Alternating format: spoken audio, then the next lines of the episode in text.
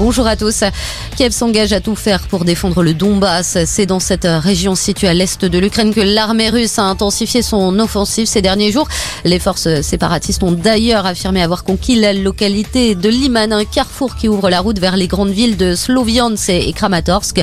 Le président ukrainien Volodymyr Zelensky devrait s'adresser lundi aux dirigeants de l'Union européenne afin d'aborder la question du projet d'embargo européen sur le pétrole russe. La Hongrie, très dépendante de l'énergie russe, refuse toujours la mise en place d'un tel dispositif. Hein.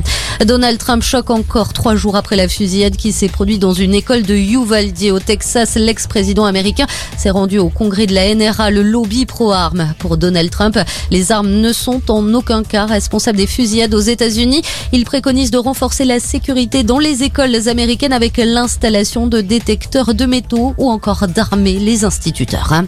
On reste aux États-Unis avec le procès ultra médiatisé qui oppose l'acteur Johnny Depp à son ex-femme Amber Heard.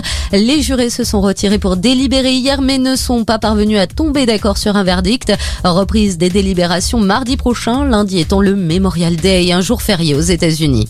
Retour en France avec la campagne pour les législatives qui devrait s'intensifier ce week-end. La nouvelle chef du gouvernement, Elisabeth Borne, est dans le Calvados. Aujourd'hui encore, elle se présente sur la sixième circonscription du département. Marine Le Pen sera à Saint-Venant dans le Pas-de-Calais. La présidente du RN va soutenir sa conseillère presse qui se présente dans la neuvième circonscription.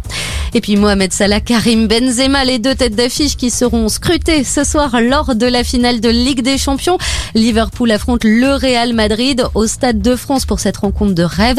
Près de 7000 policiers militaires et pompiers seront déployés à Paris et Saint-Denis pour assurer la sécurité de chacun.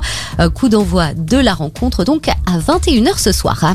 Voilà pour l'actualité. Excellente matinée à tous à notre écoute.